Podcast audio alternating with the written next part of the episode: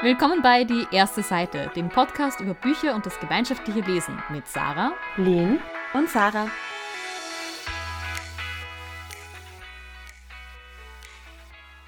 Wir sprechen heute über Empfehlungen, die wir von der Bücher-App Storygraph bekommen haben und später über das Buch City of Ghosts von Victoria Schwab. Ähm, auf Deutsch wurde das Buch auch schon übersetzt. Hier heißt es City of Ghosts, die Geister, die mich riefen. Und übersetzt wurde das Ganze von Tanja Olsen. Wir haben uns Storygraph ja schon in einer früheren Folge angeschaut und wollten jetzt auch die Bodyread-Funktion testen, die diese App bietet. Und zwar hat sich die Sarah das, glaube ich, näher angeschaut. Genau, ich habe gesehen, dass es da eine Funktion gibt, die Buddy Read heißt, und da bin ich sofort angesprungen. ähm, Pavlovscher Reflex. Und es gibt eine kostenpflichtige Version, also Storygraph an und für sich ist frei, aber es gibt eine Premium-Version, für die man was zahlen muss. Und die bietet dann eben die Funktion, dass man sich mit äh, Freundinnen und Freunden verbinden kann, um abzugleichen, was für Bücher man denn als Buddy Read lesen könnte. Also da macht einem die App dann Vorschläge. Und es gibt dann, man kann das Gratis-Monat nutzen, um sich diese Funktion noch näher anzuschauen. Also einen Monat lang kann man das auch gratis machen. Das habe ich ausprobiert und habe ein paar Bücher rausgesucht, die uns die App für uns drei eben vorgeschlagen hat. Und dann haben wir uns zusammengesetzt, haben in diese Bücher hineingelesen und uns eins davon ausgesucht. Genau, wobei prinzipiell gibt es auch in der freien Version generell eine Bodyread-Funktion. Das heißt, man kann entweder mit Menschen, mit denen man befreundet ist, aber auch mit fremden Menschen, die in Storygraph sind, einen Bodyread über die App beginnen. Das heißt, man gibt an, welches Buch man liest. Und so wie ich das verstanden habe, kann man dann sich eben über die Plattform ähm, über Leseabschnitte austauschen. Also das passiert dann eben schriftlich, dass man sich ausmacht, bis zu welcher Seite wird gelesen oder bis zu wie viel Prozent und dann hinterlässt man sich gegenseitig Kommentare. Und eben diese Funktion, dass man sich aber auch ein Buch vorschlagen lassen kann, das ist eben das, was nur in der kostenpflichtigen Version drinnen ist. Genau, also normalerweise, wenn man einfach sagt, ich möchte gerne dieses Buch mit jemandem anderen buddy readen, dann kann man das auch in der Gratis-Version über dieses Buch sich andere Leute suchen, die das zum Beispiel auch ähm, als Want to Read markiert haben oder sowas. Und dann mit denen in Kontakt treten. Was wir noch nicht probiert haben, aber tatsächlich fände ich das mal ganz interessant mit wildfremden Leuten Paddle-Reading zu betreiben. Ich glaube, dafür wäre ich zu nervös. ja, ich habe schon öfter, wenn ich mit Freundinnen Buddy geredet habe, das auch in der App reingeschrieben. Aber nachdem wir uns sowieso so viel über Sprachnachrichten austauschen, wäre dieses Format des schriftlichen Austausches über eine zusätzliche App, die man halt öffnen muss, einfach ja komplizierter und auch weniger ansprechend als den Modus, den wir sowieso im Freundeskreis haben. Ob ich mit einer fremden Person Buddy reden möchte? Ich weiß es nicht. Ich, ich glaube, ich bin da auch nicht der Typ dafür irgendwie. Ja, ich könnte mir das schon ganz lustig vorstellen. Also ich. Und eben auch dann, wenn es mal als erstes schriftlich funktioniert, wo man halt auch ein bisschen diese Distanz hat. Die Frage ist, ob es dann den gleichen Impact hat, ob man dann die gleiche Emotion spürt. Mhm. Ähm, aber es würde mich schon ein bisschen reizen, ja. Frage ist auch, würde es mich scheren? Also hätte ich da Lust drauf, mich dann jedes Mal an den Computer zu setzen und zu tippen? Ja, hast du dein Handy in der Hand? Ja, aber ich tippe ungern am Handy lange Nachrichten. Also ja. da schicke ich halt dann okay. vorher eine Sprachnachricht, wenn ich merke, die Nachricht wird zu lang.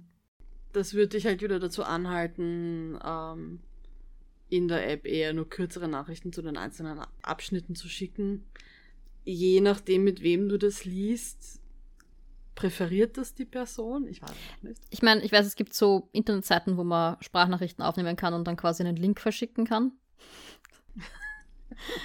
Aber das klingt auch nochmal komplizierter. Und vor allem, wie man das einer wildfremden Person schicken? das ist die Frage, aber. Ja, Sarah, vielleicht magst du es ja mal ausprobieren und uns berichten, wie das ist. ja, vielleicht im Sommer mal, wenn ich ein bisschen Zeit habe. Das wäre schon was Lustiges. Jedenfalls, wenn man diese Funktion ausprobiert, dann gibt man eben die Nutzernamen von einer beliebigen Anzahl an Leuten an und dann gibt Storygraph drei Vorschläge aus, die man aber auch aktualisieren kann, dass neue Vorschläge generiert werden. Wobei wir haben dann auch gesehen, dass es im Endeffekt immer die gleichen zehn Bücher sind, die dann hergezeigt werden. Also es kommen dann nicht dann und neue dazu, sondern es wiederholt sich. Was mir noch nicht so ganz klar ist, ist, wie Storygraph auf diese Vorschläge kommt. Weil ich habe es jetzt nochmal ausprobiert mit zwei Personen, nicht mit drei, so wie es gemacht haben. Und da war der Eindruck, dass es vor allem Bücher, die zumindest bei einer Person auf der Want-to-Read-Liste steht, vorschlägt, die halt auch irgendwie vom Thema her beide Personen ansprechen könnte. Das war bei uns drei, aber glaube ich nicht. Ich glaube, von den Büchern, die wir bekommen haben, standen da Sachen auf eurer Want-to-Read-Liste. Ich glaube, sie waren nicht von meiner. Ja, also das, also City of Ghosts dürfte auf meiner gestanden haben, tatsächlich zum mhm. Beispiel. Und ich kann es nicht sagen, ich habe keinen Überblick über mein One-Treat. Ähm. ich kann mir halt schon vorstellen, dass es wahrscheinlich eine ganz gute Methode ist zu sagen, hey, das steht eh schon mir bei jemandem auf One-Treat und das passt auch von den, also Storygraph arbeitet mhm. ja viel so mit ähm, Moods, also so Gefühlen oder Stimmungen, die in den Büchern vorkommen und das passt von den Stimmungen her zu dem, was die anderen auch gern lesen und dass es dann diese Dinge vorschlägt. Also ich fände es auch gar keine so eine schlechte Methode. Kann jetzt aber nicht sagen, ob das bei uns der Fall war oder nicht. Es ist ein bisschen so, we don't, ja, es ist schwierig, das genau auszutesten. Ähm, genau, wir haben uns da dann eben acht Bücher davon vorschlagen lassen. Was sagt ihr denn prinzipiell zu der Auswahl, die Storycraft da getroffen hat für uns? Ähm, prinzipiell fanden wir, glaube ich, einige von den Büchern ganz gut. Also wir haben dann, wie viele waren es denn im Endeffekt? Bei drei oder vier haben wir dann in die engere Auswahl genommen und gemeint, du, ich glaube, die wollen wir alle gerne lesen. Ähm, wir haben uns dann nur für City of Ghosts quasi als erstes entschieden. Aber grundsätzlich die Auswahl von den ersten Seiten her, klang, da klangen sehr viele Sachen ansprechend. Ja, also ich war zuerst ein bisschen überrascht, weil sehr viel Jugendbücher dabei waren. Also ich glaube, mhm. sieben von den acht waren, würden wir jetzt in die Jugendbuchsection einteilen. Aber die Leseproben selbst, wir haben ja dann in alle Bücher einfach reingelesen, um zu schauen, spricht uns das an, kommen wir da rein. Und ich glaube, das sind aus der Vorrunde unter Anführungszeichen. Also jeder von uns hat sich quasi, wir haben uns hier ein bisschen aufgeteilt. Und aus dieser ersten Runde ist, glaube ich, nur ein oder zwei ausgeschieden. Also wir haben mhm. fast alle dann nochmal jeweils weitergehen lassen und haben die anderen dann auch nochmal gelesen, weil sie uns so zugesagt haben. Und das fand ich schon sehr positiv. Über Goodreads haben wir auch schon probiert, irgendwie zu Buddyreads zu kommen. Da gibt es halt keine explizite Funktion dafür, sondern da müssten wir es im Endeffekt so machen, dass wir unsere Regale abgleichen. Also wir haben das normalerweise mit unseren Want-Reads gemacht, dass man dann einfach sagt, okay, vergleiche das mit dieser Person. Das gibt, ist eine Funktion, die kann die App, ähm, beziehungsweise die kann der Browser. Ich glaube nicht, dass es in der App geht, aber im Browser äh, mhm. funktioniert das. Und dann sieht man, was man da sozusagen gemeinsam hat. Nachteil ist, man kann es nicht mit mehr als einer Person. Also ich habe zumindest keine Möglichkeit gefunden. Ich kann es immer nur mit einer anderen befreundeten Person vergleichen. Aber da kommt man dann schnell mal auf eine Übersicht und wenn es zwei von uns lesen wollen, ist die Wahrscheinlichkeit, dass es die dritte Person vielleicht auch freut, eh nicht so gering. Aber das fand ich sehr ansprechend, dass es da eine explizite Funktion gibt auf Storygraph und dass Storygraph generell dieses Buddy Reading ein bisschen fördert, unter Anführungszeichen. Also, dass man das eben auch markieren kann, dass man sich eben Leute suchen kann. Mhm. Ich war auch echt positiv überrascht, wie viele Bücher uns da angesprochen haben vor den Vorschlägen. Aber ich war auch ein bisschen irritiert, dass bis auf eins, eins war ein Science-Fiction-Buch und alles andere waren Young Adult-Bücher. Und ja, ich habe phasenweise viel davon gelesen, aber gerade wenn ich mir quasi das letzte Jahr anschaue, bevor wir diese Body Read Funktion jetzt genutzt haben, da habe ich eben eigentlich ganz, ganz andere Genres gelesen, die hier, obwohl ich weiß, dass ihr die auch gelesen habt, die bin gar nicht vertreten auf dieser, auf diesen Seitenvorschlägen von, von Storygraph. Und mhm. das Problem ist, und das habe ich jetzt ein bisschen nachgeschaut, ich weiß mhm. nicht, ob Storygraph nach Zielgruppe unterscheidet, also nach Altersgruppe. Ja. Tatsächlich glaube ich nämlich, dass es das nicht tut. Und da, dem stehe ich ein bisschen gespalten gegenüber. Denn auf mhm. der einen Seite gibt es sehr wohl ähm, Kinder- und Jugendbücher, die ich auch als Erwachsene noch sehr gern lese und wo ich auch nichts dagegen habe, dass man mir die vorschlägt. Aber auf der anderen Seite, ja, hätte ich halt nichts dagegen gehabt oder hätte ich mir eigentlich gewünscht, dass auch ein paar sozusagen Bücher für Erwachsene und Anführungszeichen dabei sind. Ja, ganz genau. Also wie gesagt, bis auf das eine Science-Fiction-Buch war da ja gar nichts dabei. Und deshalb ist halt, ich weiß nicht, ob es das irgendwo ein bisschen transparenter erklärt wird, wie diese Body-Read-Funktion ähm, funktioniert bei Storycraft, da müssten wir vielleicht noch ein bisschen recherchieren, aber ganz schlau geworden bin ich da nicht daraus. Ja. Es kann schon, es kann schon sein, dass sie das nur mit den Tags quasi mhm. machen. Weil ich habe jetzt gerade bei City of Ghosts nachgeschaut, dass es getaggt als Fiction, Fantasy, mhm. Middle Grade, Adventurous, Dark, Mysterious, Fast-Paced. Mhm. Und ich kann mir vorstellen, dass das schon mit einigen von unseren präferierten Tags übereinstimmen könnte. Mhm. Es ist als Middle Grade getaggt? Es ist als Middle Grade Okay, getaggt, weil das ja. habe ich, das habe ich nämlich versucht zu finden, ob es irgendeine, ob's, ob das eben irgendwie nach Altersgruppe getaggt ist und das ist mir nicht, nicht ins Auge gesprungen. Ja. Jetzt wissen wir, welchen Tag wir in Zukunft ausschalten müssen. Aber das habe ich eh auch in unserer letzten Storygraph-Folge schon angemerkt. Ich merke, ich tue mir da einfach auch so schwer, meinen Büchergeschmack in Text zu fassen. Also ich glaube, da kenne ich meinen Büchergeschmack nicht gut genug oder kann ihn nicht gut genug kommunizieren und an dem scheitert es, glaube ich, dann auch ein bisschen. Ja, aber deswegen hoffe ich halt, dass, also hatte ich gehofft, dass ähm, Storygraph, weil Storygraph fasst ja mhm. zusammen, was ich sozusagen gerne lese. Also so, ich lese gerne Fiction, die lighthearted, fast-paced und emotional, glaube ich, ist mhm. oder sowas in die Richtung. Und ich habe eben angenommen, dass es irgendwie das bis zu einem gewissen Grad vergleicht. Was würde ich jetzt auch sagen, nicht, also wo City of Ghosts schon ganz gut hin, oder zumindest dieses Buch, das wir jetzt gelesen haben, gut hineingepasst hätte. Bei den anderen können wir es natürlich nicht so beurteilen. Es ist nur eben von der Zielgruppe her nicht das gewesen, was ich mir erwartet hätte. Mhm. Und was mir schon auch positiv aufgefallen ist, dass die Auswahl aber auch sehr divers war, also dass auch viele Geschichten mit nicht weißen Personen als Hauptfiguren vorgeschlagen worden sind. Und eben auch Bücher, die, von denen ich noch nichts gehört hatte und die ich nicht so am Schirm habe. Das fällt mir generell bei Storygraph oft auf, ähm, auch wenn du auf deine mhm. persönlichen mhm. Recommendations gehst, dass da ganz viele Bücher sind, von denen ich noch nie gehört habe und von deren Autor, Autorinnen ich noch nie gehört habe. Und bei Goodreads habe ich manchmal das Gefühl, dass da eher einmal die bekannten, gehypten Sachen zuerst kommen mhm. und man die zuerst sieht. Ja. Allein das Feature, und ich glaube, wir haben das damals in der Storygraph-Folge eh schon gesagt, aber dass man nicht immer die letzten Bücher, die man auf die Want-to-Read gesetzt hat, sieht, sondern dass es quasi immer durchmischt und ähm, beliebige mhm. Teile quasi herzeigt. Das heißt, man sieht dann halt Bücher, die man irgendwie vor drei Jahren oder so auf die Want-to-Read gesetzt hat. Finde ich irgendwie erfrischend. Also es ist so, erstmal, glaube ich, kann man damit dann viel schneller mal aussortieren, so mit, okay, das hat mich vielleicht vor drei Jahren interessiert, jetzt brauche ich das nicht mehr. Aber es ruft auch so ein bisschen Erinnerung, so mit, ah ja, das wollte ich mal lesen, das habe ich immer noch nicht gemacht, das mhm. könnte ich doch mal. Ja, das stimmt. Ich merke, ich habe mir jetzt eher wieder gedacht, ich sollte endlich meinen Storygraph wieder mehr reaktivieren. Also dadurch, dass ich Goodreads einfach schon so gewohnt bin und genau weiß, wo ich in der App hinklicken muss, ähm, um meine Sachen zu machen, bin ich dann immer zu faul, um die Sachen zusätzlich auch in Storygraph einzugeben. Und jetzt bereue ich das gerade so ein bisschen, weil ich würde mir jetzt schon gerne anschauen, wie Storygraph mein letztes Lesejahr gewertet hätte. Hm. Das Ding ist halt, dass unter Anführungsstrichen anstrengend ist, zweiglasig zu fahren.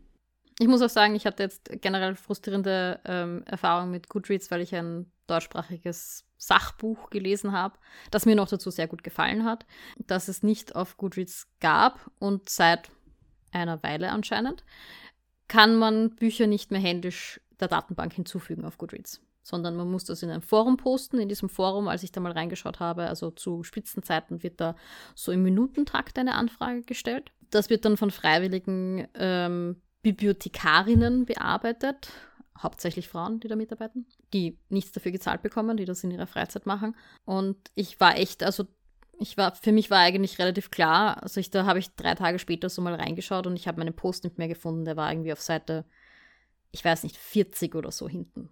So viele Anfragen sind seitdem mhm. reingekommen, seitdem ich das äh, gemacht hatte. Ich war eigentlich überzeugt davon, dass das nicht mehr durchgeht. Es ist dann tatsächlich noch ähm, eingefügt worden, aber ich finde das halt wirklich dumm. Ich kann es nicht anders formulieren als das. Und ich habe dann auch geschaut, beim Storygraph kannte das, hatte das Buch auch nicht in der Datenbank und da war es kein Problem, dass ich das Buch hinzugefügt habe. Also zumindest mal so die, dass es dieses Buch gibt. Ähm, es gibt dann ein paar Angaben, die kann man quasi einreichen, unter Anführungszeichen, und sie überprüfen, ob das stimmt. Aber ich kann das Buch zumindest zu meiner Sammlung hinzufügen. Ich kann zumindest sagen, hey, ich lese das gerade, weil ja, wenn es auf Goodreads nicht existiert und ich kann es nicht anlesen, dann kann ich es auch nicht verwalten. Und ich verwende diese Apps ja vor allem darum, weil ich meinen Lesestand dokumentieren möchte. Und der mhm. soll halt dann auch möglichst genau sein. Also es ist okay, wenn ich es jetzt nicht am richtigen Tag als beendet gelockt habe für mich, aber es muss jedes Buch, das ich gelesen habe, da drin vorkommen, weil sonst ist es für mich sinnlos. Deswegen bin ich da momentan sehr liebäuglich, sehr tatsächlich äh, komplett auf Storygraph zu wechseln. Übrigens für alle, die jetzt neugierig sind, welche Bücher uns sonst noch vorgeschlagen worden sind. Und zwar wäre das Happily Ever Afters von Alice Bryant, Made in Korea von Sarah Suk, Cast in Firelight von Dana Swift, Let Me Hear a Rhyme von Tiffany D. Jackson, We Are Legion von Dennis E. Taylor, Crave von Tracy Wolf und Aristotle and Dante Discover the Secrets of the Universe. Genau, mir fällt gerade auf, also ich glaube, Aristotle and Dante Discover the Universe habe ich zum Beispiel auch irgendwo auf einer Sounds Interesting Liste. Und ob ich nicht eben ein Buch von den Bobby Words auch schon mal irgendwo gelockt hätte. Ich glaube, das Aristotel könnte ich auch auf einer Liste haben, ja. jetzt wo du sagst. Keine Ahnung. Wie gesagt, mir kam keines von denen, also ein paar, ich, Aristotel äh, und Dante, das, das mhm. kannte ich schon vom Sehen. Vielleicht ist es Happily Ever After, das bei mir mal gelandet ist. Durchaus mhm. möglich. Aber ja. Ich möchte vielleicht auch noch kurz sagen, dass wir haben ja gesagt, dass sozusagen über die bezahlte Funktion von Storygraph wir zu dieser Funktion, also zu diesem Feature gekommen sind. Das kostet 5 Dollar im Monat wenn man es dann nach dem Gratismonat verlängert. Es hat sich nicht automatisch verlängert. Ich möchte das auch als positiv hervorheben. Also es ist abgelaufen und ich musste dann nichts zahlen und nicht kündigen oder sowas in die Richtung. Und es ist mehr so ein, wir unterstützen Storygraph, indem wir dem 5 Dollar geben, weil wir das cool finden, weil es unabhängig von Amazon ist und so weiter und so fort. Die Funktionen, die wir so gefunden haben, haben jetzt nicht also war jetzt keins, wo ich sage, das brauche ich unbedingt und die App ist nicht zu verwenden, wenn ich ähm, mhm. nicht zahle. Also es war eben diese, ich suche nach Büchern mit anderen Leuten, die ich lesen möchte, äh, Funktion. Und ansonsten ist es irgendwie, man kann, man kriegt mehr personalisierte Vorschläge, man kann leichter andere Leute finden, die einem irgendwie lesegeschmackstechnisch ähnlich sind, wenn ich das richtig verstanden habe. Man kann über zukünftige Features abstimmen und die Anfragen haben Priorität. Ich glaube, das war so in der Größenordnung. Also, ich denke, das ist äh, eher so ein, ich finde die App cool, ich will sie unterstützen. Und ansonsten kann man sie vollkommen frei verwenden. Ja, und aus diesen Vorschlägen, was wir drei als nächsten Buddy Read lesen könnten, stammt eben City of Ghosts. Und das haben wir eben als Buddy Read gelesen und möchten das in dieser Folge besprechen. Wie schon bewährt, beginne ich mal mit dem ersten Satz. Die meisten Leute glauben, dass Geister nur nachts oder an Halloween erscheinen, wenn die Welt dunkel ist und die Mauer zwischen den Lebenden und Toten dünn ist. Und dann geht es auf der ersten Seite weiter, dass, die, dass der Hauptcharakter, die Cassidy, eben erzählt, dass Geister überall sind und nur weil man sie nicht sehen kann, heißt das nicht, dass sie nicht da sind. Und sie beschreibt dann, dass sie gerade in Geschichte im Unterricht sitzt und dann so ein Tippen auf der Schulter spürt, und sie also weiß, dass irgendwo ein Geist in der Nähe ist und sie kann es nicht so wirklich ignorieren, sondern dieses Tippen geht erst weg, sobald sie losgeht und nachsieht, was dort los ist. Genau, was sagt sie denn zu dieser ersten Seite und zu diesem ersten Satz? Ich meine, der Titel ist nicht subtil, ähm, aber, aber es ist schon auch durch diese erste, auch gerade durch den ersten Satz, diese Omnipräsenz von Geistern und dass sie offensichtlich da eine besondere Begabung hat, ähm, Geister zu spüren. Das wird eigentlich ganz gut da schon vermittelt. Also es geht mhm. gleich mhm. ordentlich los. Ja, mir also wir haben, glaube ich, wie wir geschaut haben, welches Buch wir lesen möchten. Ich glaube, ein bisschen mehr gelesen als die erste Seite, weil es halt auch schon gleich irgendwie reinzieht. Also du bist gleich drinnen. Mhm. Ja, eben auch, weil man gleich wissen will, was ist das, was sie dir auf die Schulter getippt hat? Oder warum wird sie jetzt darauf aufmerksam? Was gibt es da zu entdecken? Also es ja. stellt uns gleich sozusagen eine erzähltechnische Frage in den Raum, die wir beantwortet haben wollen. Wem würdet ihr denn das Buch empfehlen? Oder wie würdet ihr das Buch spoilerfrei jemanden beschreiben? Also ich würde schon am ehesten Menschen empfehlen, die unter 14 sind. Mhm. Und Menschen, die gerne etwas lesen möchten, was so altersangemessen ein bisschen spooky ist, ein bisschen in die Urban Fantasy Richtung schon geht. Und ich finde, es hat auch einfach, es hat schon auch Witz gehabt. Mhm. Also es, es hat sich gut und flockig schnell gelesen. Ja, es ist auf jeden Fall fast-paced, also es, das Tempo passt, finde ich, gut. Und es ist auch, hat auch, glaube ich, eine gute Länge. Gerade für eben, da stimme ich Lehn vollkommen zu, für die Altersgruppe, so den Übergang zwischen Kind und Jugendliche, würde ich jetzt sagen, Ja, und ich glaube, das ist auch das größte Argument und das wird jetzt in der Folge sicher noch öfter kommen, dass es einfach für ein jüngeres Publikum geschrieben ist. Und ich glaube, für dieses Publikum passt es auch wirklich sehr gut. Und ansonsten ist es vielleicht auch gut vorher zu wissen, dass es Teil einer Reihe ist. Also drei Bücher gibt es inzwischen. Man kann das erste Buch aber auch gut als einzelnes Buch lesen. Vielleicht auch noch, was, Leute, was Leuten gefallen könnte, dass es eine gute, sehr positive Beziehungen darstellt. Also die Freundschaft, mhm. die Kind-Eltern-Beziehungen. Da waren echt ein paar sehr positive Darstellungen drinnen. Und das ist sicher auch eine von den Stärken von dem Buch. Also wenn man sowas sucht. Plus Action, und Geister, obviously. ich glaube, das ist halt wirklich der, der Selling Point. Und Geister. Also alles, was wir sagen mit und Geister. Ja. Und ich finde generell so dieser Trope, eine, ein Hauptcharakter, der oder die Geister sieht und wahrnimmt, das ist dann oft einfach ein spannendes Material für ein Buch. Ich glaube generell ist auch, also ich meine, als wir Kinder waren, glaube ich, war Casper gerade sehr in, oder? Das war irgendwie so der Film, den ich oft gesehen habe. Und das ist immer wieder, also ich, es ist einfach ein, ein spannender Trope. Und er ist hier auch gut umgesetzt für das Publikum. Genau, was man schon raushört, wenn man eben nicht jünger als 14 ist, dann ist das Buch vielleicht nicht das Richtige. Also ja, ich glaube, das ist zwischen den Zeilen schon ganz rausge gut rausgekommen. Vor allem, wenn man so genau liest, wie wir, wenn wir ein Buddy Read machen. Also wenn man als Erwachsene jedes Kapitel auseinander nimmt, dem hält es nicht ganz stand. Zumindest für uns nicht. Ja, es sind auch sehr kurze Kapitel, was ein Vorteil ist, sicher, wenn man es irgendwie allein liest und irgendwie da durchfliegen kann. Das ist natürlich fürs Buddy Reading nicht ganz angemessen. Also da, da funktioniert das nicht so gut. Ja. Gut, und dann hätte ich gesagt, haben wir jetzt schon einen Eindruck hinterlassen, ob dieses Buch es wert ist, gelesen zu werden oder ob man sich gleich von uns spoilern lässt. Wir empfehlen natürlich wie immer zuerst das Buch zu lesen, wenn man nicht gespoilert werden möchte. Wir verabschieden uns von all denjenigen, die erst später wiederkommen, um sich anzuhören, was wir zu dem zu sagen haben. Und damit würde ich kurz zusammenfassen, was denn jetzt in diesem Buch eigentlich mit dieser geistersehenden Cassidy passiert.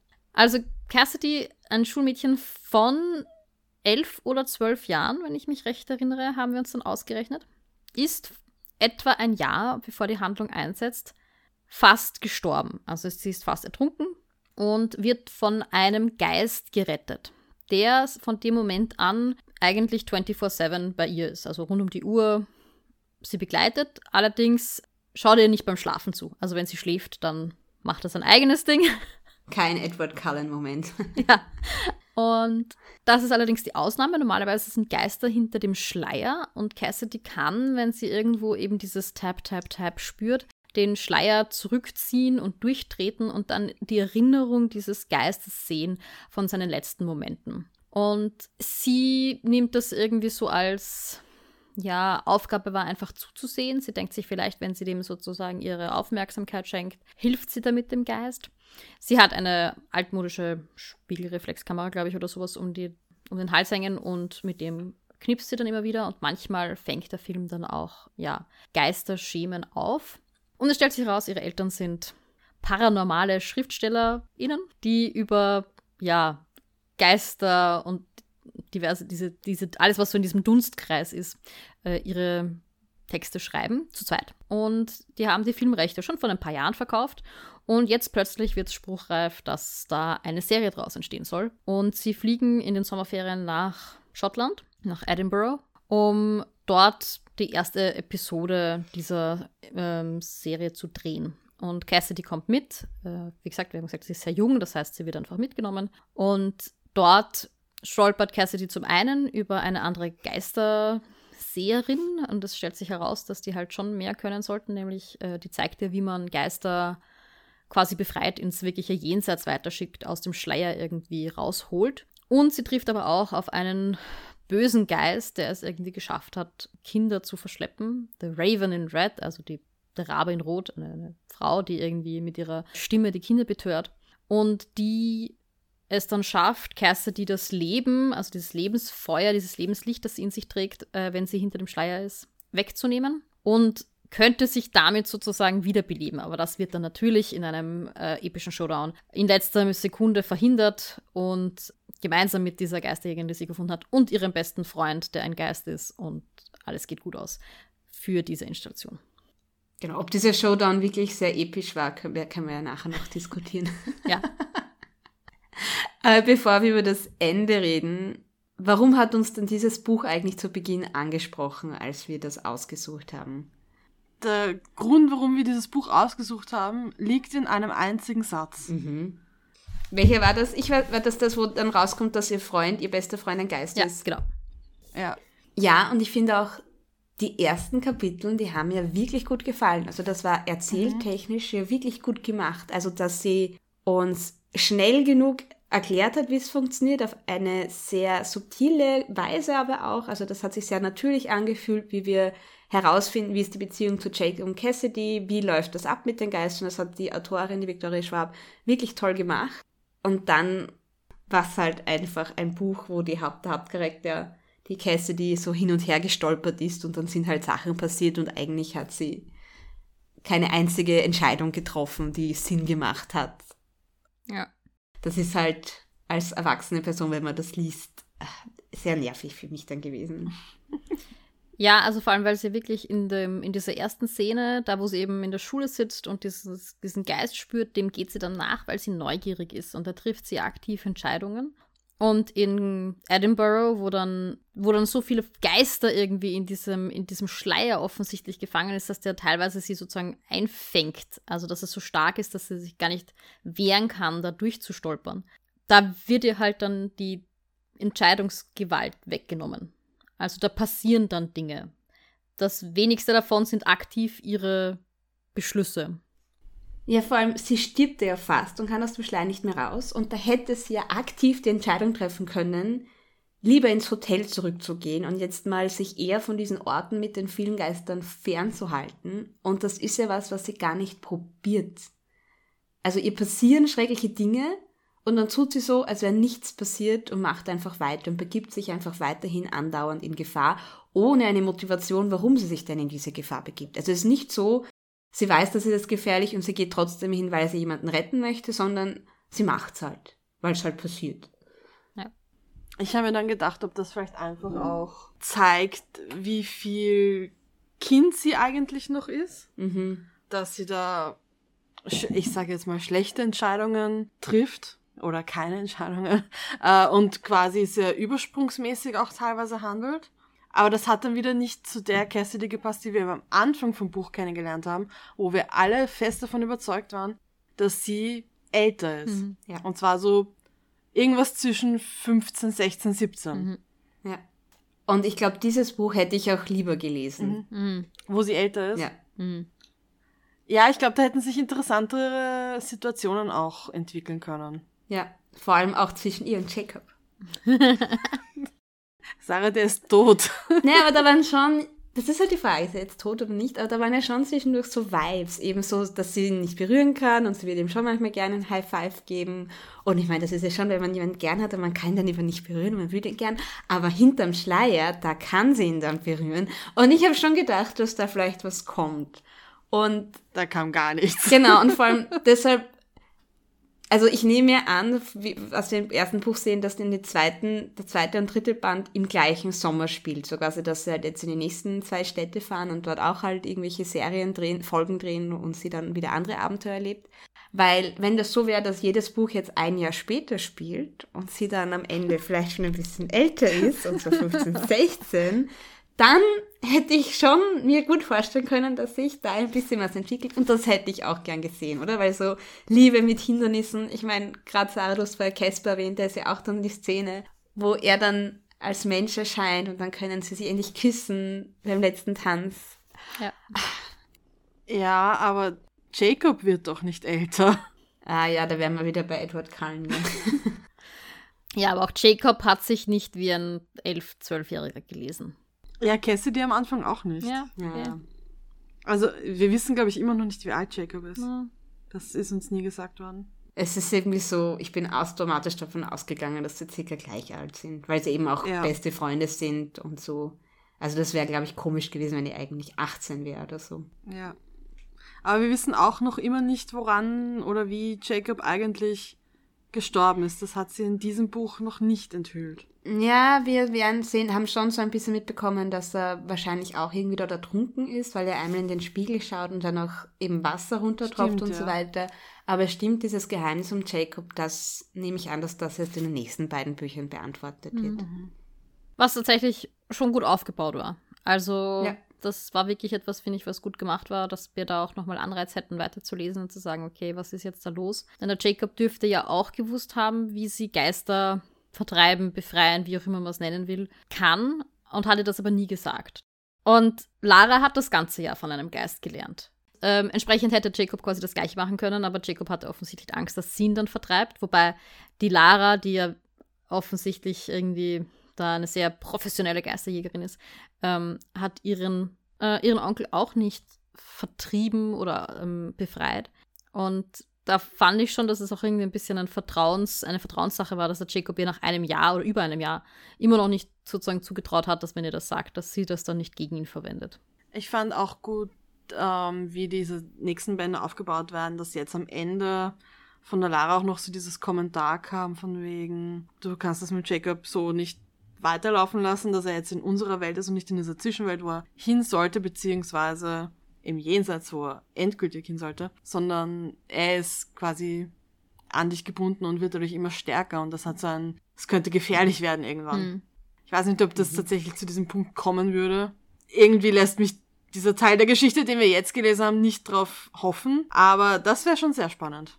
Wenn der Jacob dann irgendwie die Gefahr wird am Ende. Wobei von Anfang an der Jacob versucht, Dinge in der Gegenwart, also in unserer Welt sozusagen zu beeinflussen. Mhm. Also versucht, Dinge zu bewegen. Und einmal gibt es so einen Moment, wo er es so halb schafft, wo nicht ganz klar ist, ob dieses, ich glaube, der Pommes oder sowas, äh, einfach von selbst runtergefallen ist, weil einfach die Schwerkraft gesiegt hat oder ob er ihm da den letzten Anreiz gegeben hat. Und ich glaube schon, dass es vielleicht ein Foreshadowing ist, dass es irgendwann einmal dann schaffen wird und dass es dann eben äh, gefährlich wird. Denn ich glaube, sie sagt auch relativ am Anfang, dass quasi nur böse Geister oder wütende Geister die, die unsere Welt beeinflussen können. Nein, ich weiß nicht, ob es nur böse Geister oder wütende Geister waren. Ich glaube, es war einfach mit großer Emotion, weil Jacob hat ja auch sie aus diesem Teich oder Fluss oder was das war, wo sie ertrunken ist, gerettet. Und dafür hat er ja auch sie berühren müssen und rausholen müssen. Und ich glaube, Mhm. dass das einfach aus einer großen Emotion herausspringt. Möglich, aber große Emotionen sind immer gefährlich. Ne? Das ist wahr. Vor allem, weil eine Idee von dir, Sarah, in unserem Buddy Read war ja auch, dass es ja vielleicht irgendwann die Möglichkeit gibt, dass Cassidy ihre Lebensenergie, dieses blaue Feuer in ihr mit Jacob teilt und er dann vielleicht wieder zu einem Mensch werden kann. Vor allem, weil ja am Ende des Buchs wird ja beschrieben, dass ihr Faden jetzt in der Hälfte mal gerissen ist und man diese Stelle immer noch sieht, wo das durchgerissen ist. Also sie hat jetzt wieder ihren ganzen Lebensfaden, aber man kann auch erkennen, wo der mal halbiert worden ist. Und vielleicht kommt ja mal was später. Ich glaube, wenn das die Lösung wäre, ich würde das absolut hassen. Das ist mir zu kitschig, glaube ich. okay, meine, es muss am Ende so ausgehen, dass sie ihn ins Jenseits gehen Ja, lässt. ich glaub schon. Und Also, das wäre für mich irgendwie die logischere Lösung. Aber es wäre auch ein cooler Twist, wenn sie quasi, wenn sie die Möglichkeit erkennt, dass sie ihn wiederbeleben kann, aber er es dann am Schluss nicht zulässt, weil er kein, weil er ihr quasi das Leben nicht stehlen will und dann freiwillig sich von ihr, also hinübergeht. das hat ein Pathos, das will ich. was, wenn Cassidy eigentlich damals wirklich gestorben ist und er hat ihr seine Lebensenergie gegeben? Uh. Ich weiß nicht, ob das Sinn machen würde. Ja, aber wurscht. so hart waren die Regeln nicht.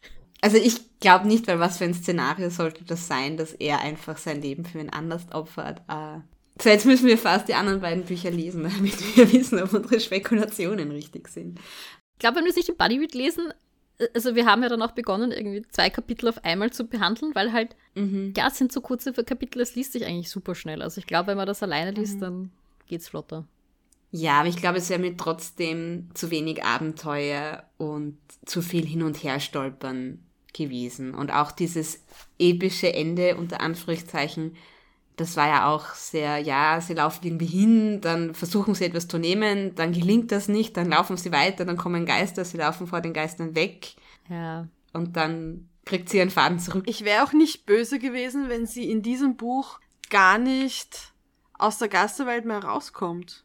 Also Mhm. wenn sie quasi da noch stuck ist und sie versuchen, äh, in der Geisterwelt, weiß ich nicht, zu navigieren oder dann gibt es in der Geisterwelt auch noch direkt eine, einen Konflikt, eine Gefahrensituation und dass das mhm. sie rauskommen und dieses, diese Lebensenergie wieder zurückholen, das hätte man auch irgendwie weiter spannen können, finde ich. Mir ging das alles ein bisschen zu schnell und zu einfach. Ja. Es hätte in dem Teil früher passieren müssen, weil da waren einfach ein paar Dinge dazwischen, die waren für die Handlung mhm. nicht tragend. Mhm. Ich persönlich mag es aber nicht, wenn ein, ein Buch, auch wenn es von einer Trilogie ist, keinen ordentlichen Abschluss hat. Weil entweder ist es, soll, will ich halt ein langes Buch haben, das ist auch okay, aber wenn es nur ein, wenn es ein Buch ist, das ich so kaufen kann, dann möchte ich, dass das zumindest semi abgeschlossen ist. Dass ich zwar weiß, okay, offensichtlich, da werden noch Dinge passieren und ich finde, dass es in diesem Buch ganz gut war, dass wir auch so ein bisschen eine Idee haben, wo es hingehen soll, dass wir noch genug Mystery haben mit dem Jacob und so, was da los sein wird. Ähm, aber ich fand schon gut, dass es da zumindest einen klar, ein klares Ende dieses Abenteuers gab.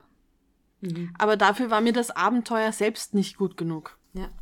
Weil ich finde, was hier gefehlt hat, war eine Motivation. Also, mhm. okay, es gibt diesen Red Raven und, und die Cassidy merkt schon, dass die irgendwie auf sie einen besonderen Einfluss hat und dass das für sie gefährlich ist. Und wenn zum Beispiel Cassidy ein Geschwisterchen gehabt hätte oder Lara ein Geschwisterchen oder so, das wäre gut Das dann verschwindet und sie, obwohl sie weiß, dass die Lady in Red gefährlich ist, trotzdem hingeht und die aufsucht und versucht sie zu überlisten. Das wäre ganz ein anderes Buch gewesen. Ja. Das wäre viel besser gewesen mit einem Geschwisterchen noch. Sarah, du hättest das Buch umschreiben müssen. Aber es hätte doch nicht einmal ein Geschwisterchen sein müssen. Es hätte doch einfach sein können, ein Kind, das in dieser Pension wohnt, das sie da kennengelernt ja. hat, als sie eingezogen sind. Ja, in Wirklichkeit, ich hätte es auch abgekauft. Die Cassidy beobachtet halt, wie der Raven sich irgendein Kind schnappt. Und ja. sie ist halt die Einzige, die was dagegen machen kann. Und deswegen probiert sie es dann. Mhm. Aber ja, so war es halt irgendwie. Sie hat ja auch den Raven immer wieder gehört und die anderen offensichtlich nicht und sie hat es niemandem gesagt. Ja. Für mich hat auch der Raven irgendwie zu wenig Eigenmotivation. Also da war mir auch einfach der Charakter mhm. noch einfach zu flach. Das war mir nicht gut genug ausgearbeitet irgendwie. Ja, da muss ich sagen, das, das hat mich über, wieder nicht gestört, weil sie ist halt ein böser Geist. Ja, aber trotzdem, ein böser Geist kann ja trotzdem eine Backstory haben und Motivation haben. Und es war ja nicht nur, dass sie einfach nur ein böser Geist ist, sondern sie hat ja auch in die reale Welt übertreten können. Also sie war ja nicht irgendein Geist. Aber sie hat erst in die reale Welt wirklich treten können, als sie die Lebensenergie von der Cassidy hatte. Nein, ich glaube, dass sie die vorher auch schon, hm. dass sie das vorher auch schon können hat. Nein, und ich meine, sie ist davor schon ein böser Geist in dem Sinne, dass sie sich halt diese, diese Fäden von den Kindern krallt, damit sie halt stärker wird. Und das finde ich, also Macht mhm. und Power, also ist, finde ich, immer eine ganz solide Motivation. Das hat für mich schon funktioniert. Aber wie gesagt, diese Verbindung zwischen Cassidy und ihr, die hat mir halt irgendwie mhm. gefehlt. Mich hat das auch immer sehr an diese ähm, Rattenfänger-Sage erinnert.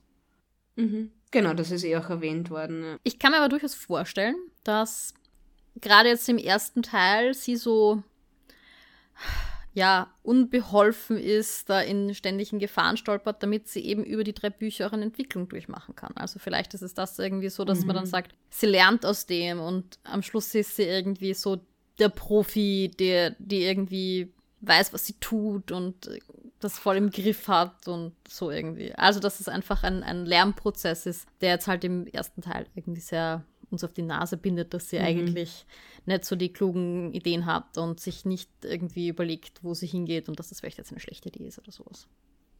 Who knows? Ich glaube, jetzt müssen wir es wirklich weiterlesen. Gell? Das hätte ich mir eigentlich nicht gedacht, bevor wir mit dieser Podcastaufnahme gestartet haben. Ja, du, ich will jetzt schon irgendwie wissen, wie es ausgeht, aber ich weiß nicht, ob ich selber lesen will. Ich habe mir gleich das Bundle gekauft, also ich habe es mir als E-Book gekauft und das sind gleich drei Bände auf einmal, weil die waren nur doppelt so teuer wie ein Einzelband. Da habe ich gedacht, mei, dann nehmen wir gleich alle drei. Insofern. Und sie sind ja wirklich nicht dick. Worüber ich mit euch noch kurz reden wollte, ist das Cover der englischen Ausgabe.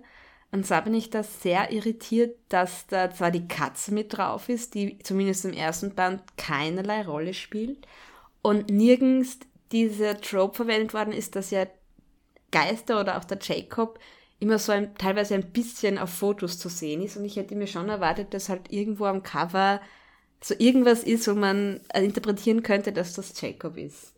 Ja, also die Covergestaltung ist schon irgendwie eigenartig. Ich finde aber, man muss schon dazu sagen, ich finde, es ist ein schönes Cover. Es ist ein ästhetisches Cover. Es ist nicht ein Cover, das Ja. das Buch am besten repräsentiert, aber es ist ein schönes Cover. Es ist irgendwie, ja, es ist so halt ein Cover wieder von einer Person, die keine Ahnung hat, worum es in dem Buch geht. Außer die Katze spielt noch eine größere Rolle, weil ich habe auch überlegt, vielleicht kommen sie darauf, dass die Katze nicht auch die ganze Zeit die Manifestation eines Geistes ist oder so. Ich sag dir, Sarah, Katzen können Geister sehen. Ja, vielleicht spielt das noch eine Rolle oder vielleicht wird Jacob dann zur Katze oder so. Ja, aber es ist ja okay, wenn es dann, dann soll es halt in den anderen Teilen am Cover sein, aber ich finde halt, es hätte am ersten Teil nicht im Cover sein müssen. Andere Frage, wisst ihr, habt ihr nachgeschaut, in welchen Städten die anderen zwei Teile spielen? Ähm, naja, vom zweiten vermute ich Paris, wenn man es aufs Cover sieht. Okay. Ich, hab, ich glaube, dass da ein Eiffelturm drauf ist. Ähm, vom dritten habe ich es nicht am Hand des Covers erkannt. Es kommt eine Brücke vor, das könnte vielleicht Venedig sein, aber. Prag vielleicht? Das ist eine kleine Brücke, das ist nicht. Und vor allem muss man sagen, es ist halt also quasi für amerikanisches Publikum geschrieben. Ich, ich weiß nicht, ob Prag sexy genug fürs amerikanische Publikum ist. Oh mein Gott, New Orleans. Wer kennt auf dem Bild bitte New Orleans? Ha.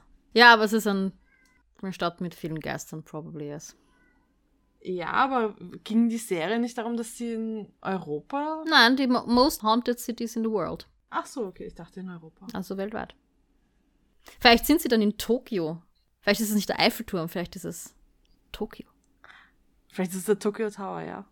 Ja, aber es wäre halt irgendwie blöd, wenn sie zwei Städte in, in Europa machen und eine in, in, in den USA und das war so the most haunted cities in the world. Ich könnte mir aber echt vorstellen, dass das so ist. Also ich, ich glaube, Victoria Schwab ist ja auch dafür bekannt, dass sie eher über weiße Charaktere schreibt, auch um auch ein bisschen mit der Motivation, dass sie nicht über Charaktere schreiben möchte, deren Lebenserfahrung sie nicht teilen kann. Und das könnte ich mir vorstellen, dass sie das so ein bisschen zurückschreckt, über Japan zu schreiben. Und auch, weil ich weiß zum Beispiel, dass sie auch in Edinburgh wohnt oder gelebt hat oder dass ihre Familie, also ihre Eltern sind, glaube ich, in Frankreich und ursprünglich ist sie aus Amerika. Also ich kann mir vorstellen, dass sie halt über Orte schreibt, die sie selber gut kennt. Der zweite Teil ist aus Paris. Hm. Ja. Ähm, ähm, ja, etwas, das irgendwie so schlecht gealtert ist an dem Buch, sind die ganzen Harry Potter-Referenzen. Und vor allem, ich habe mir jetzt gedacht, weil es eben so on the nose war, weil das so prominent immer und immer wieder kam, dass es vielleicht auch irgendwann eine Rolle spielt, weil sie beschreibt ja, dass am Ende eine von den Geistern, der von der Lady in Red kontrolliert wird, auch so einen Hogwarts-Schal umhat. Und ich dachte, vielleicht schafft sie es, über Harry Potter zu ihr durchzudringen und kann sich so retten oder so mit der Macht von Harry Potter. ähm, weiß ich nicht. Damit das Ganze einen Sinn gehabt hat. Also es war halt so ein, ein überflüssiges Detail, dass dieses Kind diesen Schal trägt. Und ich habe auch damit gerechnet, dass das nochmal kommt. Aber es kam halt nicht nochmal. Also, Ich glaube, das hat nur zeigen sollen, dass nicht alle von diesen Kindern irgendwelche alten Kleidung äh, gehabt haben, sondern dass auch Mhm. moderne Genau. Kinder unter Anführungsstrichen dabei waren. ja, hätte halt einen Schal von, I don't know, The Gap anhaben können und wir hätten es auch. Von irgendeinem Fußballteam Ja. in England, äh, sorry, Schottland. Werden doch Dutzende Kinder mit Fußballschalen rumlaufen. Hm, Ja, man merkt halt, dass Victoria Schwab das geschrieben hat, bevor sie J.K. Rowling angefangen hat, ihre ganzen transphoben Aussagen und, äh, und Aktionen zu setzen. Ähm, also ich glaube nicht, also so schätze ich Victoria Schwab nicht ein, dass sie das heute nochmal so schreiben würde. Also das ist einfach wirklich, wirklich schlecht gealtert. Das Ding ist, man hat halt, es ist so viel, man kann es, glaube ich, auch nicht leicht rauseditieren jetzt im Nachhinein, weil ich Mhm. weiß, bei äh, Red, White und Royal Blue, war das der richtige Mhm. Titel? Ja. Äh, Gab es eine kleine Harry Potter-Referenz, die ist im Nachhinein aus dem E-Book rauseditiert worden. Wirklich cool. Ich kann jetzt nicht mehr sagen, was es genau war, aber das ist rausgenommen Mhm. worden. Und durch irgendwas anderes ich ersetzt glaube, worden. sie haben darüber gesprochen, in welchen Häusern sie Das sind. kann sein, ja. Ja, und es gibt halt ganze Szenen, die sich darum aufbauen, dass es um Harry Potter geht, weil da gehen Mhm. sie in dieses Café oder was es ist, wo sie dann Teile Mhm. davon geschrieben hat oder wo ihr diese Ideen gekommen sind, whatever. Und äh, das, das sind halt ganze Seiten, die du da in Wirklichkeit umschreiben oder rausschreiben müsstest, ja. Ein Punkt, über den ich mit euch noch reden wollte, ist, ich hatte beim Lesen, oder nachdem ich das Buch gelesen habe, den Eindruck, dass eigentlich die Figur der Lara recht unnötig war. Also die war so ein bisschen da, um Cassidy zu erklären, was sie da eigentlich tun soll. wobei das auch der Jacoby erklären hätte können. Um, ähm, aber ansonsten haben wir jetzt diesen Charakter aufgebaut und mit dem das klar ist, dass sie diese, dass sie Edinburgh verlassen werden, bleibt Lara da eigentlich zurück aus der Geschichte. Außer, ich meine, sie sagt schon, sie kann ja jederzeit eine Mail schreiben oder so. Ich weiß nicht, ob die in den nächsten Bänden dann noch einmal auftaucht, aber eigentlich war da viel Wirbel, diese Figur einzuführen, für das, dass sie dann beim Abenteuer selbst wenig gemacht hat, weil ja Lara, statt sie mitzunehmen zum Showdown, weggeschickt hat, um ihren Eltern Bescheid zu geben, dass es ihr eh gut geht. Das hat für mich auch überhaupt keinen Sinn gemacht. Gar nicht, oder? Das war so, und vor allem, das, das war auch nicht, also, okay, dass Cassidy das sagt, nennt mir vielleicht noch ab, aber dass Lara das tut. Ja. Weil die wäre schon so eine, die der Cassidy immer mal wieder ein bisschen entgegengeredet hat und ihr gespiegelt hat, warum das, was sie tut, irgendwie nicht passt und so weiter. Und die halt und dass sie das einfach hingenommen hat, diese blöde Entscheidung. Das Einzige, was sie am ja. Ende, glaube ich, gemacht hat, ist, dass sie diesen ähm, Guide, den Findlay, mhm. geholt hat und der hat dann geholfen. Nein, den hat sie aber nicht geholt, sondern der hat sich nicht abschütteln lassen. Oder so irgendwie dachte ich. Der ist einfach nach, weil er irgendwie das Gefühl hatte, dass. Ja. Und mhm. wie, ja, da fand ich, ich fand, in Wirklichkeit braucht man diese Figur für nichts. Denn entweder schreibt man halt, dass der Jacob nach einem Jahr doch beschließt, dass er genug vertrauen kann, dass jetzt, wo sie da in so einer gefährlichen Situation sind, doch erklärt, wie man Geister los wird. Mhm. Oder sie trifft den Geist, der da in ihrem, in ihrem Hotel wohnt, der ja der Lara das offensichtlich beigebracht hat und mhm. wir lassen einfach die Lara mhm. aus und er bringt es halt direkt der Cassidy bei. Auch das wäre eine Möglichkeit gewesen. Weil, ja, und dann spürt der Finley halt mit seinem sechsten Sinn. Ich meine, der hat einen Sinn für Geister, dass da irgendwas nicht stimmt und kommt dir zur Hilfe. Oder auch nicht, weil auch das war jetzt, mhm. sage ich mal, eher nebensächlich für die Handlung. Also, ich, ich habe die Figur der Lara total gern gehabt. Also, ich fand die voll cool, aber ich fand, sie war halt irgendwie ein mhm. bisschen mhm. überflüssig. Ja. Wen ich aber total toll fand, waren eigentlich die Eltern. Ich mochte die Eltern total gern. Also, die Mutter ist so eine sie glaubt an Geister und der Vater ist so ein Skeptiker und das hat irgendwie so eine für mich eine ganz coole Dynamik gemacht und ich mochte auch die Beziehung, die die Cassidy mit ihnen gehabt hat. Weil ich habe ihnen am Anfang ja so ein bisschen unterstellt, von wegen, ja, das wird jetzt sein wie in vielen Jugendbüchern, dass äh, sie machen jetzt ihre Fernsehserie und die Cassidy muss halt alleine bleiben, weil wer braucht Eltern in irgendeinem Fantasy-Buch? Die sind nur im Weg, weil dann kannst du kein Abenteuer erleben. Also müssen die Eltern irgendwo weg. Und dann haben sie mich überrascht, dass sie die Cassidy mitgenommen haben, dass die Cassidy auch mit wollte. Und dann habe ich mir gedacht, ja gut, dann werden sie in Edinburgh damit beschäftigt sein, diese Show zu filmen und da ihre Aufsichtspflicht für die Cassidy nicht nachkommen. Und dann kann die Cassidy Abenteuer erleben. Das ist auch nicht passiert. Die Cassidy war aber dabei beim Shoot. Also die haben sich sehr, sehr gut um ihr Kind gekümmert. Das fand ich sehr schön. Ja. Und waren auch sehr verständnisvoll und auch mit dem, wie sie mit dem umgegangen sind, dass ihr Kind offensichtlich einen imaginären Freund hat. Er ist ein Geist, der ist nicht imaginär. Die Mutter glaubt, dass er da ist. Ja, aber ich, also für die Eltern nehme ich an, dass sie halt gedacht haben, sie hat halt einen imaginären Geisterfreund. Und sie haben das auch so hingenommen und auch gefragt, was denn der Jacob möchte und was der Jacob davon denkt und so. Es war auf jeden Fall eine sehr liebevolle Eltern-Kind-Beziehung, hat mir sehr gut gefallen. Ja. ja, das hat richtig gut getan. Vor allem auch, dass beide Eltern leben und nicht irgendwie so eine mhm. verwaiste Geschichte oder so. Oder eine böse Stiefmutter noch dazu. ich war positiv, ich war dann auch überrascht. Ich dachte, dass der Finlay zumindest irgendwie ein bisschen ein grauer Charakter ist und vielleicht was im Schilde führt oder vielleicht mit der Lady in Red zusammenarbeitet oder so. Das habe ich von der Lara gedacht. Der Finlay war für mich einer von den Guten, aber ich habe der Lara nicht vertraut die Mastzeit. Okay, nein, ich habe nicht richtig gewusst, was er mit diesem Finlay-Charakter machen müsste, weil der war irgendwie da als Guide und hat zwischendurch Sachen gesagt und Anmerkungen gemacht und hat irgendwie auch so ein bisschen wahrgenommen, dass die Cassidy anscheinend irgendwie einen besonderen Bezug zu Geistern hat und ich dachte eben, da, das ist ein bisschen shady mhm. und dass er dann einfach nur der war, der halt sie gerettet hat, also dass er den Geister halt festgehalten hat und nachher halt nichts drüber sagt, weil er halt eh immer an Geister gedacht hat. Ich fand es allerdings cool, dass wir dann am Ende ja sehen, dass der sein bester Freund ist ja der Onkel von der Lara gewesen, ne? also vom Finley der beste Freund. Mhm. Und dem stellt er ja immer noch ein Bier in ihrem Pub hin und das ist dann am Ende immer leer. Und ich fand das nett, dass wir tatsächlich auch, also wir wissen natürlich nicht, ob das jetzt dieser Effekt von dem Geist vom Onkel kommt, mhm. aber dass wir wissen, dass der noch da ist und dass der auch offensichtlich mehr Also, dass der mehr Bewusstsein hat als andere Geister, die noch im Schleier sind, weil normalerweise sehen sie ja nur so ihre letzten Szenen, das, so ihre Todesszenen. Mhm. Und der ist aber bei Bewusstsein sozusagen. Also, so wie der Jacob, nur halt hinter dem Schleier. Und ich fand irgendwie cool, dass wir das am Schluss noch mitkriegen, dass der halt irgendwie noch da ist und dass der Finlay also das nicht umsonst macht in Wirklichkeit, sondern dass das jemand auch irgendwie wahrscheinlich appreciaten kann. Das stimmt, ja. Ja, also mir geht es jetzt ein bisschen so wie dir, Sarah. Du hast vorhin gesagt, du hättest nicht geglaubt, dass du noch weiterlesen wollen würdest, aber es gab schon viele positive Ansätze auch und ich wäre jetzt doch neugierig, wie es weitergeht. Ja, wobei ich auch so ein bisschen Angst habe, dass ich zwar die Prämisse mag, aber dann die Ausführung nicht. Mich reizt das irgendwie, dass der nächste Teil in Paris spielt. Ich mag Paris ganz gerne. Ich glaube, mhm. das könnte vielleicht cool sein in den Katakomben. Ich weiß es nicht. Ich würde sagen, wir lassen es die Sarah lesen und sie reportet dann back, ähm, ob es gut war oder nicht. Da du die Bücher eh schon hast. Genau, und ich hätte auch den Vorschlag gemacht, wenn wir die anderen beiden Bücher noch lesen, dass wir dann auch unsere ZuhörerInnen über Instagram wissen lassen, was unser Urteil ist, ob es sich lohnt, hier zum zweiten und dritten Band zu greifen oder vielleicht doch eher nicht. Genau. Und damit verabschieden wir uns für heute und sagen Tschüss. Ciao. Und Baba.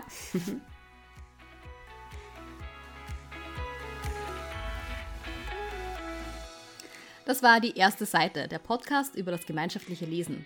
Die nächste Folge kommt am 1. des nächsten Monats. Bis dorthin folgt uns auf Instagram oder Twitter unter die-erste-seite oder schreibt uns doch eine E-Mail an erste Seite.podcast@gmail.com. Bis zum nächsten Mal.